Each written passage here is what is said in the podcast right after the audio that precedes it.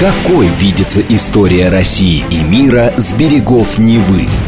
Авторская программа петербургского историка Сергея Виватенко «Виват. История». Самые яркие и самые загадочные страницы прошлого, судьбы людей и империй, великие достижения и потрясения от древних времен до современности. «Виват. История». Программа предназначена для лиц старше 16 лет. Добрый день. Вы слушаете «Радио говорит Москва». В эфире программа «Виват История». У микрофона Александра Ромашова и петербургский историк Сергей Виватенко. Здравствуй, Сергей. Здравствуйте, Саша. Здравствуйте, дорогие друзья. Напомню, что в конце выпуска у нас историческая викторина. Мы разыгрываем, как всегда, книги от издательства «Витанова». «Витанова» – это хорошие книги о хороших людях.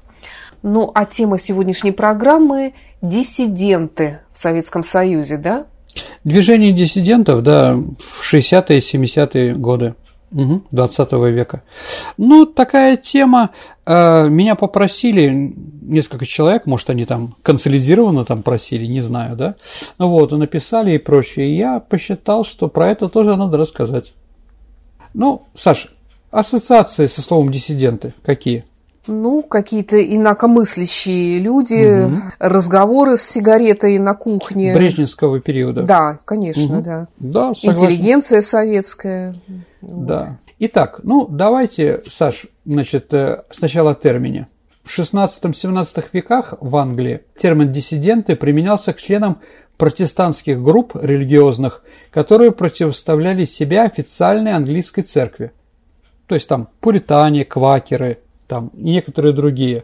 А вот, их также называли нонконформисты, кстати. А значит, э, в Польше, когда началась реформация, начала 16 века, да, диссидентами стали называть последователей всех христианских исповеданий. Позднее слово «диссиденты» стали обозначать в Польше не католиков. То есть диссиденты – это в том числе и православные, и протестанты. Да, но после Брестской унии 1596 года слово «диссидент» это только последователи протестантского исповедования. Ну вот, это слово вот мы знали в то время так.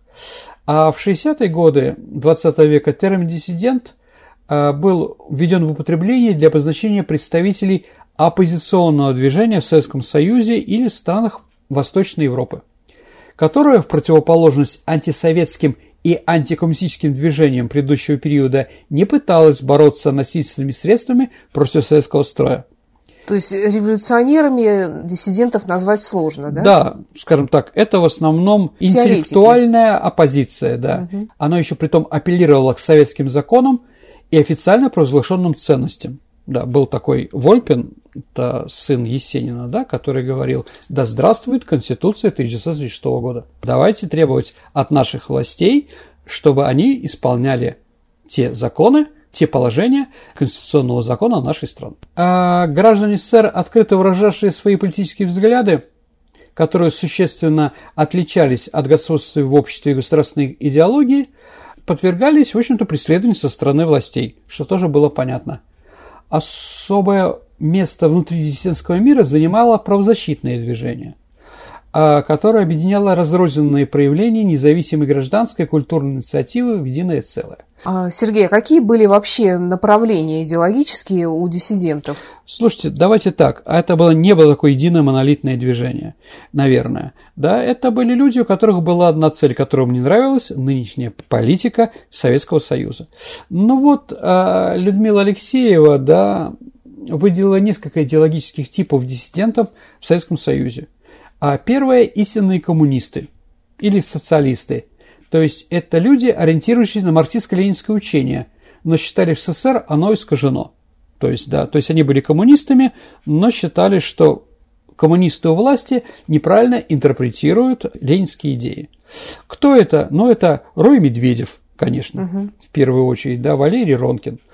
Была группа революционного коммунизма, НКПСС, молодые социалисты, ну, такие маленькие группировочки, да, были. Вторые – это либералы-западники, которые считали правильным строем капитализма водоевропейского или американского образца, Часть из них были сторонниками теории конвергенции, учения неизбежности сближения и последующего слияния капитализма и социализма, а другая часть западников считала социализм плохим, либо недолговечным строем.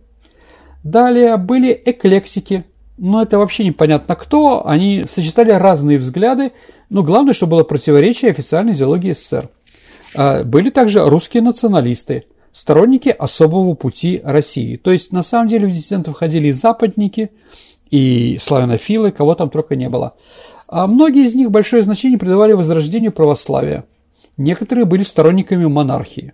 Ну, почвенники так называемые. Ну, из самых известных это, конечно, Игорь Шифаревич и Леонид Бородин. Просто националисты. Это в основном было в каких-то союзных республиках ну, Прибалтике, на Украине, в Грузии, Армении и Азербайджане. Их требования варьировались от развития национальной культуры до полного отделения от СССР.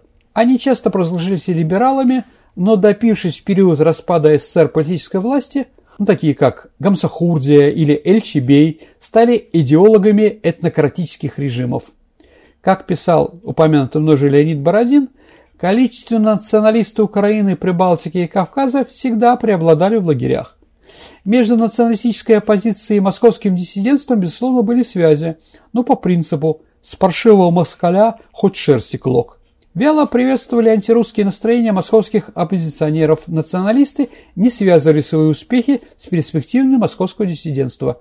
Возглавляли надежды на крах Союза – через экономическое соперничество с Западом или Третью мировую войну. К диссидентам причисляли также активистов из сионистского движения, так называемых отказников, а активистов крымско-татарского движения, ну там Джамилев, да, а если говорить отказников, то, наверное, Натан Шаранский, религиозных деятелей, но конформистов, православных, таких как Краснов-Левитин, Русак, Глеб Якунин, Дудко, господи, там, истинно православных христиан, там, баптистов, Совет церквей евангелистов христиан-баптистов, католичество в Литве, адвентистов, реформистов, пятидесятников, кришнаитов и многое другое, что у нас было разного.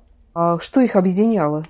А, знаете, у Томаса Венслова, такой известный диссидент, во время одной антисоветской демонстрации спросили, есть ли, товарищ, песня, которую могли бы вместе спеть литовские диссиденты, латыши и эстонские диссиденты, да, вместе. На что Венслов ответил, нас объединяет только гимн СССР. Больше ничего. Да, из песен имеется в виду. То есть, еще раз, всех этих интересных людей объединяло только одно – неприятие нынешней власти. Период стабильности в брежневском руководстве не был лишен элементов сложной борьбы внутри партии и в обществе. Но особенного внимания, наверное, заслуживает Саша взаимоотношения между режимом становившимся на все более консервативные политические идеологические позиции, и общественными силами, которые противоставляли консервативному повороту. Эти взаимоотношения происходили вне официальных политических культурных систем и механизмов, и получившие позднее различные определения. Ну, движение инакомыслия, за права человека, ну, в первую очередь, конечно, диссидентов. После смещения Хрущева официальная пропаганда смягчила свое решение по отношению к некоторым деятелям искусства – творчество которых по разным причинам не было понятно, Хрущева и потому признавалось классово чуждым и политическим.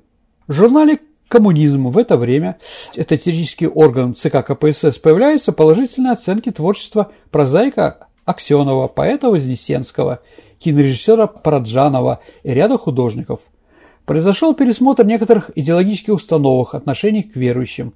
Однако признаки некого послабления в культуре стали сменяться – усилением идеологического контроля. Ну, самое известное, наверное, Саша, к тому времени, это дело писателей Синявского и Даниэля. А они объединялись в передаче для издания за границей своих сочинений, которые были квалифицированы правоохранительными органами как порочащее советское государство и общественный строй. Это дело ознаменовало переход к открытым формам политического преследования. Наверное, принципиально новым становилось то, что процесс проходил публично – с пропагандистским освещением в прессе. В свою очередь, президиум 23-го съезда КПСС 65 года и президиум Верховного Совета были отправлены письма, подписанные деятелями отечественной культуры, что, конечно, при Сталине было невозможно, Корнеем Чуковским, Ильем Оренбургом, Всеволодом Шкловским и другими в защиту писателей. Ответим, что подобные рода акции в середине 60-х, начале 70-х годов, то есть коллективными письмами советскому руководству, подписанные видными учеными, стали характерным проявлением политического протеста в Советском Союзе. Другим явлением в оппозиционном движении стали акты открытого процесса. Ну, в 1965 году произошла демонстрация в Москве, участники которой во главе с академиком Сахаровым наставили на том, что советские власти выполнили собственные законы. Таким образом в стране зарождалось правозащитное движение. Почему диссидентское движение ассоциируется у нас именно с правлением Брежнева? Ну, наверное, Саша, смещение Хрущева не только положило конец открытым дискуссиям о сталинской эпохе, но и породило контрнаступление со стороны таких вот консерваторов-ортодоксов, которые стремились к реабилитации Сталина. Диссидентство, по моему мнению, явилось в первую очередь движением самозащиты против возможности подобного развития событий, которое, конечно, могло быть актуальным новый этап репрессий, новые закручивание гаек, да. Диссидентство явилось также проявлением какого-то разочарования способности коммунистической системы реформироваться. Хрущевская оттепель сменилась осознанием того, что реформирование общества могло произойти в результате длительного и медленного процесса борьбы и давления на власть. Тем не менее, целью деятельности диссидентов было реформирование общества, а не слом самой системы. Наконец, Саша, наверное, еще диссидентство стало возможным потому, что произошло смягчение режима, с отказом от жестких репрессивных методов управления страной и также борьбы, жесткой борьбы с интеллигенцией, что было при товарище Сталине. По определению официальной литературе, диссиденты, которые были напечатаны в 70-е годы, это люди, отступающие от учения господствующей церкви, несогласные инакомыслящие. Империалистическая пропаганда, объяснял словарь, использует этот термин для обозначения отдельных отщепенцев, оторвавшихся от социалистического общества лиц, которые активно выступают против социалистического строя, становятся на путь антисоветской деятельности, нарушают законы и не имеет опоры внутри страны, обращаются из-за этого за поддержкой за границу к империалистическим подрывным центрам, пропагандистским и разведывательным. А достаточно жесткую оценку деятельности диссидентов дал сам Леонид Ильич Брежнев. В частности, он сказал, наш народ требует, чтобы с такими, с позволения сказать, деятелями обращались как с противниками социализма, людьми, идущими против собственной родины, пособниками, а то и агентами империализма. Естественно, что мы принимаем и будем принимать в отношениях меры, предусмотренные законом. Конец цитаты. А председатель КГБ Юрий Владимирович Андропов отмечал, что к числу диссидентов относятся люди, побуждаемые политическими или идейными заблуждениями, религиозным фанатизмом, национальными вывихами, личными обидами и неудачами, наконец, ряде случаев психической неустойчивостью. С другой стороны, Синявский, которого мы уже говорили про его дело, когда ему задают вопрос, кто такие диссиденты, он характеризует диссидентство как интеллектуальное, духовное и нравственное сопротивление унификации мысли и ее омертвению. Еще раз, Саша, как видите, да, разные позиции, да. Наверное, поэтому можем сказать, что диссиденты не были однородным образованием, а представляли собой разнообразные идеологические направленности. Отсутствие политической организации не означало отсутствие политических дискуссий, но современные исследователи выделяют следующие три направ... направления, оформляющиеся внутри диссидентского движения. Ну, первое – это, наверное, духовное возрождение русского народа, связанное с религиозным возрождением. То есть так сформулировал свою позицию Александр Исаевич Солженицын. А Солженицын критикует демократическую форму управления, считает, что, которая находилась тогда, по его мнению, и считает, что она бессильна перед лицом тоталитаризма, несправедливо и случайно, поскольку заменяет общее согласие законом математического большинства. Бессодержательно, так как лишена всякого трансцендентного начала и предлагает медленный плавный спуск через авторитарную систему. В общественных отношениях позиция Солженицына – не участие во лжи, Изложено ему обращение к интеллигенции, молодежи, соотечественникам, который, по-моему, назывался «Наш путь», ни в чем не поддерживает лжи сознательно. Второе направление представляется, которым является Сахаров с его теорией конвергенции, то есть сближение двух противоположных политических систем в вопросах экономики, политики, идеологии, теряющих в этом процессе свои отрицательные стороны. Это направление выступало за нравственное начало в политике, подготовило в сознании людей основы демократических, как казалось Сахарову, плюристических преобразований в стране. Ну, на самом деле, дорогие друзья, да, эти теории конвергенции у нас сыграла как раз наоборот. У нас появились объединение двух отрицательных сторон – тех, того и другого. Но думал ли об этом Сахаров? Думаю, что нет. Ну и направление сторонников взглядов историка Роя Медведева. Он полагал, что положение в стране может быть изменено только марксистами недогматического толка, способными создать новый облик социализма. А несмотря на то, что направления инакомыслия жестоко конкурировали между собой за право влиять на общество и власть, они, в принципе, принимали одинаковые формы выражения своих позиций. Ну, сам издат, например, Саш. Или, я не знаю, открытое обращение к лидерам Советского Союза. Писали разные письма. Вместе с тем движением протеста отмечалось определенные изменения. Вера в социализм, характерная для 50-х, начала 70-х годов, а социализм с человеческим лицом, изменение системы путем десталинизации а, уступает место борьбы за права человека, который становится центральной темой политического протеста. На место веры в социализм приходит требование соблюдения законов изменение отечественного законодательства путем его сближения с международными стандартами. Применение методов протеста, апеллируемых к мировому общественному мнению, создавало так называемый Комитет защиты прав человека, созданный Захаровым, Челидзе, Твердохлебовым.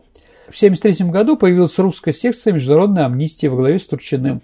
Однако диссидентство не нашло достаточно социальной опоры в обществе. По общему мнению, главная причина такого положения заключалась преобладающей нигилистической направленности движения, когда разоблачительный пафос ставился над позитивными идеями. В общем, народ это прекрасно понимал. Вокруг идеологов диссидентства создавались атмосфера общественного вакуума, что явилось причиной постепенного перемещения диссидентства за пределы страны, что не могло не отразиться как на характере, так и на содержании движения. В нем начиналось преобладать тенденции, противоположные изначальной его сути. А Синявский по этому поводу отмечал, что диссидент, оказавшийся на Западе, теряет главное свое преимущество – независимость и смелость мысли и идет в услужение какой-то диссидентской мигрантской корпорации или другой стране и говорит уже не то, что думает, а то, что от него требуется. Западное диссидентство во многом утрачивало силу нравственного воздействия. Важнейшим событием для диссидентского движения стало подписание в 1975 году Советским Союзом заключительного акта соглашения о по безопасности сотрудничества в Европе, так называемое Хельсинское соглашение. Заключительный акт конференции состоял из соглашений, касающихся трех проблем. Первое – политической. Были подтверждены нерушимость послевоенных границ и территориальная целостность государства. А второе – экономической. Состоялись соглашения о расширении экономических связей. И третье – гуманитарное. Запад выражал надежду, что СССР и другие страны народа демократии ославят железный занавес – будет соблюдаться права человека. И в этом же году, кстати, Солженицыну присудили Нобелевскую премию. Я думаю, это было не случайно. Э, какие-то уступки властью были, но, скажем так, более широкое разрешение на Запад отправляться евреям и другим национальным меньшинствам. Дальше стали меньше на короткий срок глушить радио. Ну и, наверное, это все, что мы можем сказать про то, что советская власть прошла какие-то уступки. Но так или иначе, эти вопросы были поставлены, они даже были подписаны нашим руководством. А что такое сам издат? Когда он появился, вообще расскажи об этом феномене. А, давайте так, э, сам издат – это попытки издания каких-то литературных или политических произведений, да, а тайна не связана с государством и не в типографии. В основном на пишущей машинке. Как говорил Галич, Эрика берет 4. Сам издат был различный, да, каждый человек мог что-то напечатать, потом распространить. Ну, почитайте, я не знаю, э, Довлатова, да, вот его компромисс так называемый, про то, как из-за своей напечатанной от э, напишущей машинки произведения «Зону» он потом пострадал в Таллине. Ну вот. Ходил даже Саша анекдот в то время про учительницу литературы, которые специально перепечатывают «Войну и мир» Толстого на машинке. Зачем? Потому что старшеклассники ничего кроме самой даты не воспринимают. А, вот как. Ну да, определенно. Хорошо, а вот на что вообще жили диссиденты? Где они работали? Откуда брали деньги? Ну, дорогие друзья, скажем так, это вопрос очень мутный на самом деле. Были, конечно, определенные фонды, определенные фонды, которые помогали людям, которые отправлены в ссылку. Например, там покупали, а, скажем так, вместе с ссылки какое-то жилье, там, помогали еще что-то. Но откуда они брали, это вопрос такой достаточно, в первую очередь, из-за границы, конечно из-за границы, а, деньги поступали, их достаточно, ну, часто ловили на, скажем так, на границе, на таможне, или при переводе денег в нашу страну собирали где-то процентов, ну, 30 потом 45, потом 65 процентов от той суммы, которую переводят, да. Но диссиденты находили каких-то людей за границу, чтобы они имели здесь родственников, те получали деньги, возможно, процент получали от этих денег, а потом как бы распространялись. Солженицын и другие писатели, которые печатали за рубежом, какую-то часть своих гонораров тоже выдавал на это. Вот, э, Платили ли, э, скажем так, другие страны какие-то деньги? Да, наверняка. Ну, у меня нет таких цифр, но я думаю, понятно, что не так просто. Принципе, если ты диссидент, то ты практически нигде не можешь работать. Ты занимаешься только правозащитной деятельностью. Ты должен разрешать по разным местам. Тебе должны оплачивать, извините, самолеты или там еще что-то, да, на чем ты едешь. Должны оплачиваться командировочные, да. Поэтому диссиденты, ну, скажем так, им доплачивалось из разных фондов от 100 до 400 рублей в месяц. Не у всех, конечно, но достаточно большинство. То есть финансирование какое-то было. Ну и также бизнес, которым они занимались.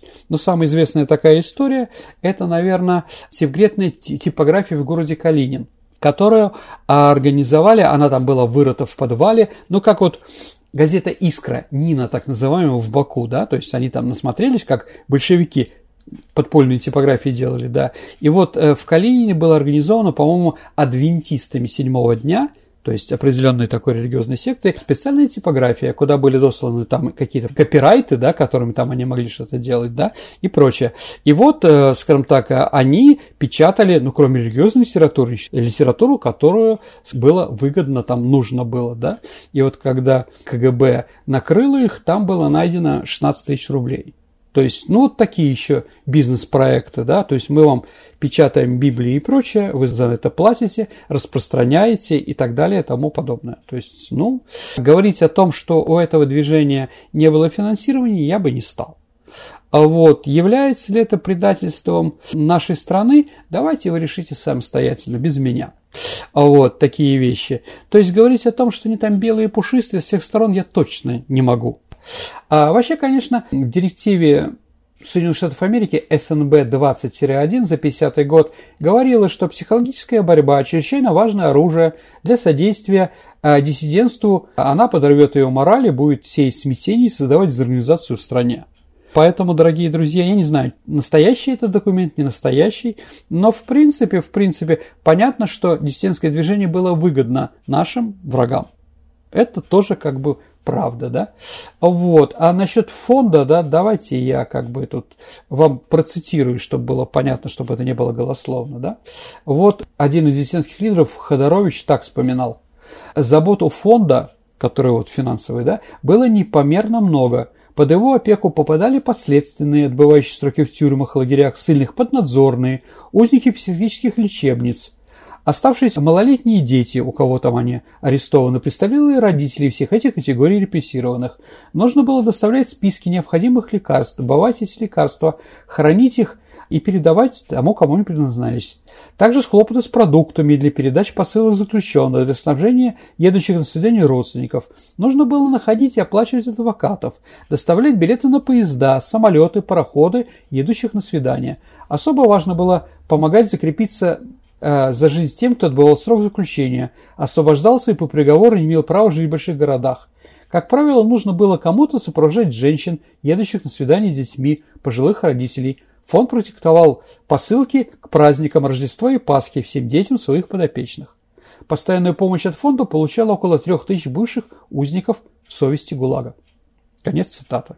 А вот что писал Солженицын по этому поводу. Пока они, имеется в виду налоговые службы СССР, грабили денежные переводы, беря 35% да, с них, мы много слали официальными переводами. Али Гинзбург для этого нашел с десяток получающих, не боящихся потом передавать деньги другим. Другая успешная форма была отъезжающие мигранты оставляли фонду в Союзе советские деньги, а на Западе фонд им платил доллары по реальному курсу. То есть доллар за 3, а потом за 4 рубля. Ну, как бы, да. Сергей, давай прервемся и вернемся в наше время и послушаем новости на радио «Говорит Москва». Прекрасное предложение, Саша. Давайте послушаем новости. Какой видится история России и мира с берегов Невы? Авторская программа петербургского историка Сергея Виватенко «Виват. История». История. Продолжается программа «Виват История». В студии по-прежнему автор и ведущий программы петербургский историк Сергей Виватенко и я, Александра Ромашова. И тема сегодняшней программы – диссидентство в Советском Союзе 60-70-е годы. Да, дорогие друзья, вернемся в Брежневскую эпоху. А как вообще власть боролась с диссидентами? Ну, в КГБ было специальное пятое управление во главе с Бобровым. А потом, на длительное время, это пятое управление возглавил Филипп Денич Бабков. Да. Он 15 лет курировал э, советских диссидентов. Благодаря Бабкову борьба с инакомыслием трансформировалась из приказов по уничтожению в переубеждение. Филипп Денис считал, что несогласных лучше всего было держать поближе к себе, и поэтому нередко помогал известным представителям советской интеллигенции в получении выездных виз, решении прочих проблем. Ну, поэтому, Саша, московские поэты, всем известные, не буду говорить кто, были встроены в систему. То есть, чтобы они там не говорили и прочее, их писали. Жили они в хороших домах, их печатали, да. Разъезжали они по загранице и так далее. Питерские же нет. А можешь какие-то имена назвать в таком а, случае? Ты не понимаешь, о ком я говорю. Но про питерских Бродский. Недаром а, Бродский говорил, что шестидесятники бросали камни только в санкционированном направлении. Но это его личное мнение такое да, определенная, да, ну, не знаю, Евтушенко, Вознесенский, Рождественский. Да, они действительно много что говорили, критиковали и так далее и тому подобное. Но все-таки сравнить их судьбу с судьбой Иосифа Бродского, отправленного в село Норин. Совершенно разные вещи. Конечно, абсолютно. Ну, да. Как еще боролись? При помощи высылки. То есть, э, скажем так, если человек был убежден в чем-то, его насильно высылали с территории нашей страны. Да? Как тогда говорили, там иной инородный мир. В 70-е годы высылка стала распространенной практикой. Таким образом уехало много диссидентов или деятелей культуры. Формально они выезжали на гастроли или по университетским приглашениям, а затем лишались гражданством. Но так происходило с Василием Аксеновым, Георгием Владимировым, Львом Копелем, Войновичем, Ростроповичем, Вишневской. Ну какие-то есть вопросы достаточно странные, да. Высылка, например, художника Михаила Шемякина. Гениальный, талантливый, да. Да, но его выслали с советским паспортом, и он не был его лишен. То есть по-разному было, и даже выслки были тоже разные. То есть, да, а если у тебя остается паспорт, как, например, у Марии Розановой, да, это жены Андрея Синявского, она поэтому могла спокойно летать из Парижа в Россию, в Советский Союз, да, с советским паспортом и что-то привозить, что-то еще такое вещи. В общем, там все было по-разному. А если диссиденты решали гражданство, без паспорта они вернуться никак не могли. Тут тоже надо понимать. А первая, ну, такая настоящая громкая высылка Брежневской эпохи, это, конечно, высылка отъезд Бродского – Несмотря на то, что Бродский занимал принципиально аполитическую позицию, дистанцировался от диссидентского движения, он был последовательным и решителем в своем желании выставить для себя особую нишу внутри Советского Союза. Он активно печатался как переводчик, регулярно заключал с советскими издательствами договоры на суммы, значительно превышающие средний заработок советского человека. Однако с конца 60-х годов он сознательно отказывался от компромиссов с советскими литературными инстанциями и лишился возможности публиковаться в СССР как поэт ну, наверное, все-таки, вернее, возможность печататься в Советском Союзе его перестала интересовать. Интересно, что выбор печататься за границей он делал синхронно с Солженицыным. Это два очень далеких друг от друга, ну, эстетические, биографические художника имели, как видите, какое-то время одну и ту же эволюцию. То есть они как бы видели, какие вещи можно, какие нельзя. Они отказываются от попыток встраивать в советскую систему и находят себе зарубежного издательства. Ну, для Солженицына это, конечно, Струве, знаменитая семья астрономов, а потом политиков, да, и Имка Пресс, это знаменитое издательство такое. А с другой стороны, да, Бродский, это, по-моему, издательство Ардис знаменитое, да. Но второе, как можно было борьбой, это обмен. Помнишь, Саша, поменяли хулигана на Луиса Карвалана. Это обмен Быковского или 11 февраля 1986 года в Берлине на мосту Глиники, это со стороны Потсдама, но знаменитый мост, где меняли Абеля на Паулса, да, то есть состоялось обмен Натана Щеранского на арестованных на Западе чешского разведчика Карла Кёхера. Вот, конечно, тюрьма. В тюрьму тоже сажали, определенно, да. Было несколько статей, по которому вы могли попасть. Да, это 70-я э, статья УК «Антисоветская агитация и пропаганда», а статья УК РСФСР 64 «Измена Родины», содержащая упоминание о бегстве за границу или отказе возвращаться из-за границы СССР. Статья 72 УК организационная деятельность, направленная к совершению особо опасных государственных преступлений, а равное участие в антисоветской организации. Вот, также 190 1, 2 и 3 – это распространение заведомо ложных измышлений, порочащие советский государственный строй, надругательство над государственным флагом и гербом.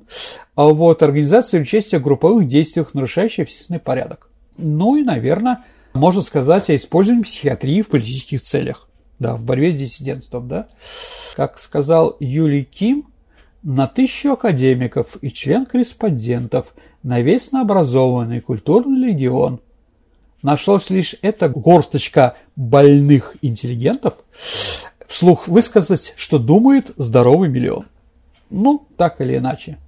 Объявление неугодных людей невменяемыми позволяло без привлечения внимания мировой общественности и связанных с этим шумом изолировать их в психиатрическую больницу. При этом можно было заявить, что в СССР, исповедуемое самыми либеральными концепциями права, поскольку правонарушитель в подобных случаях рассматривается скорее как больной, а не как враг, как преступник, подлежащий уголовному наказанию.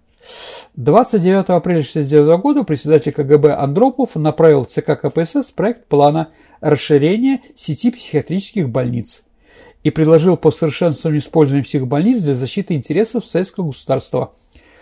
А кроме того, принимались и следствия закрытые постановления ЦК КПСС и Совета министров. Ну и к началу 80-х годов, по свидетельству самих бывших участников диссидентского движения, с диссидентством как более-менее организованной оппозиции было покончено. Кого-то выслали, кого-то там сломали, кого-то еще. В принципе, в 1985 году началась уже перестройка, и диссиденты уже как минимум были не нужны в том плане, котором были, да.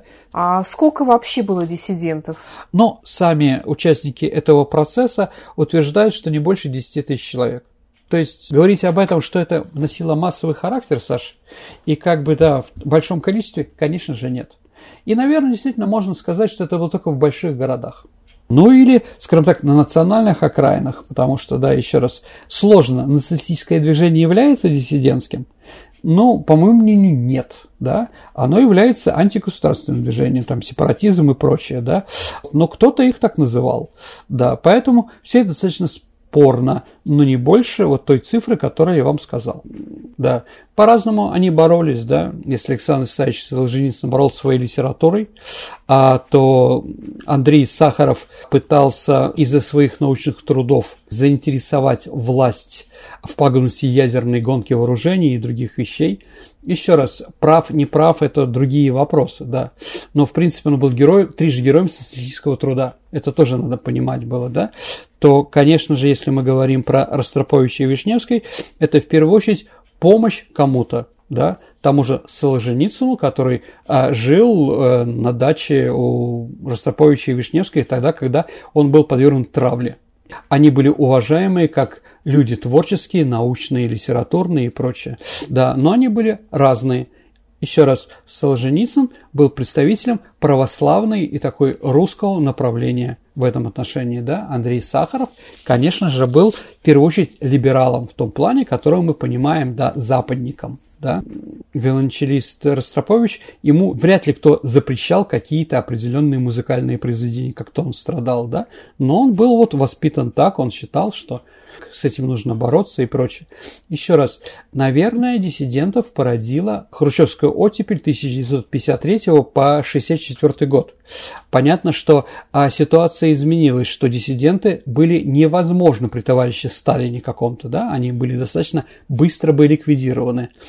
Понятно, что инакомыслие было среди ученых, особенно оборонных э, предприятий было очень большое.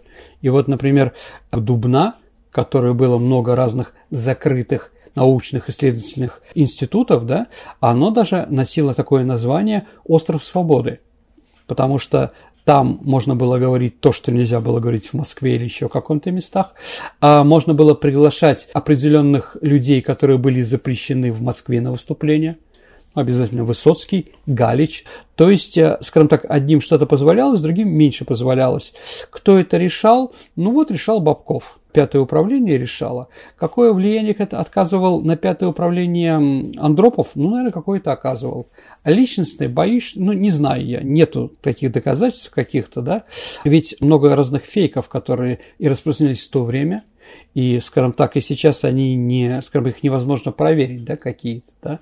Как вы знаете историю, что считается, ну, что Юрий Владимирович Вандропов был любителем джаза. Вот. Ну, конечно, это все смешно, кто-то в это верил, кто-то нет, но на самом деле никто, кто знал Андропова достаточно близко, не говорят, что он любил джаз.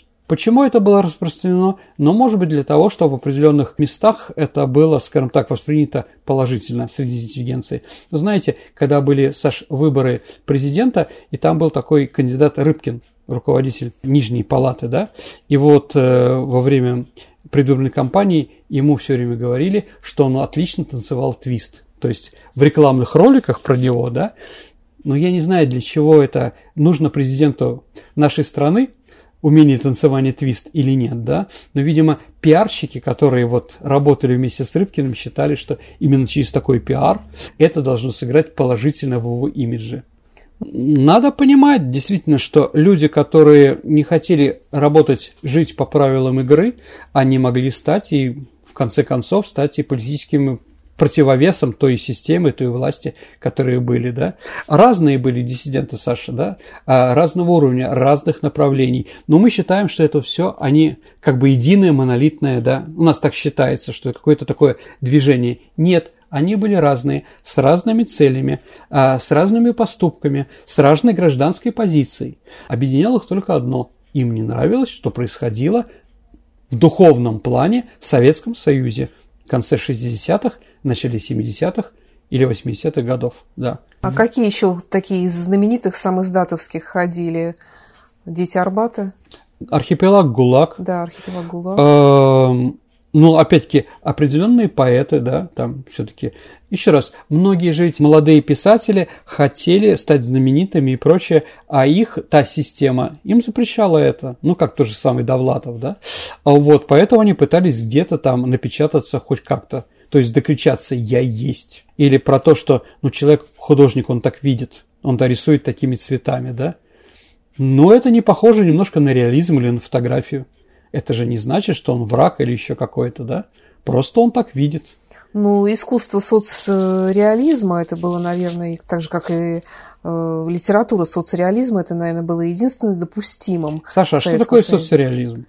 Это то, что не критикует и коммунистическую, коммунистическую да, да, идеологию. Власть, идеологию. Вот поэтому, ну, достаточно, да. Ну вот поэтому, скажем так, ну кому-то больше везло, кому-то меньше везло да. Какие-то диссиденты были, ну, скажем так, люди таких взглядов были, наоборот, государством было выгодно показать свою якобы демократию, да, поэтому да. они там разрешали по гра- за границам, выступали какие-то вещи, да. Ну, я вот вспоминаю Высоцкого упорно. Конечно, да, там ходили его на магнитофонных пленках Слушайте, он записи. художник, он художник, этот политически какие-то не выступал. И когда он за рубежом был, его просили прокомментировать какие-то вещи, он отказывался ну, с одной стороны, понимал, что может это ему навредить, а с другой стороны, ему было в общем-то, не до этого. Сергей, а почему вот люди, которых высылали из Советского Союза, взять того же Ростроповича с Вишневской, вот если сравнить, например, с современным временем, то, да и ради бога, высылайте и высылайте, я только счастлив там буду. А почему люди воспринимали это как большую трагедию в своей жизни? Ну, потому что их лишали родину, и друзей, родителей и прочее. А Бродский так после этого и не увидел ни отца, ни мать. Он писал сколько заявлений, чтобы отправить э, там а, отца фронтовика, да, там ветерана, инвалида на лечение туда за рубеж, но они это отказались. Да, и отказались потому, что Бродский уехал. Поэтому люди действительно больше могли и не увидеться никогда. Уезжаешь в Израиль, это все. Ну, там кто-то да, пробивался, да. там свои творческое и прочее. А так это было нереально. Понимаете, ну ладно, Ростропович, он виолончелист, это классическая музыка везде. А если ты поэт и русскоязычный? Да. Это же тоже конец твоей карьеры. Да, Бродский научился писать на английском языке, но многие-то нет. Многие люди, которые туда приезжали, и многие понимали, что, оказывается, те люди, кто поддерживали, некоторые как бы, да, теряли интерес как от отыгранной карте, да? Потому что там ты был интересен на Западе, как человек, который где-то сидел или что-то говорил, а когда ты появляешься там, ты там уже никому не нужен. Поэтому, да, многие люди, которые уехали, для них это трагически закончилось. Определенно. Но посмотрите, если мы говорим, да, про другое, про иммиграцию Ленина 14, 15, 16 год, где он в Швейцарии. Господи, о чем они там боролись? Они друг друга критиковали, там, обвиняли какой-то глупости, какой-то маленькой, да? Почему? А потому что никак не могли ничего влиять на то, что происходит в России. И того статуса, который у них были как руководители каких-то партий, там в Швейцарии это не играло никакой роли. Поэтому, да, вот такие вот скандалы и прочие такие другие вещи, да. Иногда некоторые а, сознательно, а кто нет, да, приходили на сторону предательства, что ли, страны. Потому что одно дело, когда ты не согласен литературно, а другое дело, когда ты против страны что-то делаешь. Поэтому вот диссиденты такие. Сергей, а раз уж мы заговорили про иммиграцию, это была, скажем, иммиграция более приземленного характера, ну, чисто экономическая же. Ну, сто процентов. Но знаете, как там шутили, да? Жена еврейка – это не просто жена, а еще средство передвижения. Да. Да, скажем так, по каким-то направлениям, как евреи, там, да, им разрешалось уезжать, да, другим не разрешалось. Многие те, кто уехали, они уезжали, потому что здесь я не могу дышать, мне не хватает кислорода.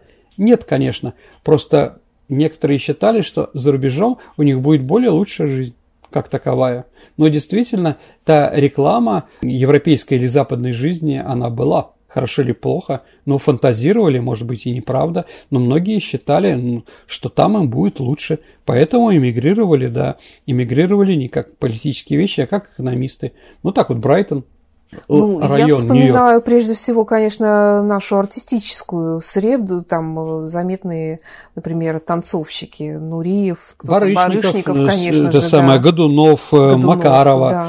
По-разному. С одной стороны, здесь они понимали, что у них потолок развития, что им, кроме праздника урожая на колхозном стадионе, больше ничего не дадут танцевать, да, потому что некоторые хотели и более современные наш балет прекрасен, но некоторые хотят какой-то авангард, еще как-то по-другому показывать телом, да, какие-то вещи, да.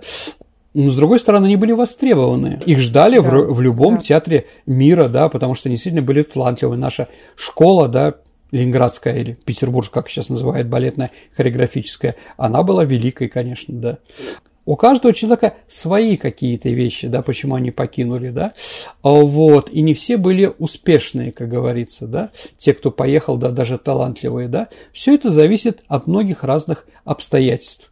Думаю, что все-таки, наверное, биография Годунова как танцовщика, она там не сыграла той роли, которой за то, как э, у Барышникова, наоборот, она сыграла с Нуриевым, да. Хотя Годунов, он тоже очень талантливый.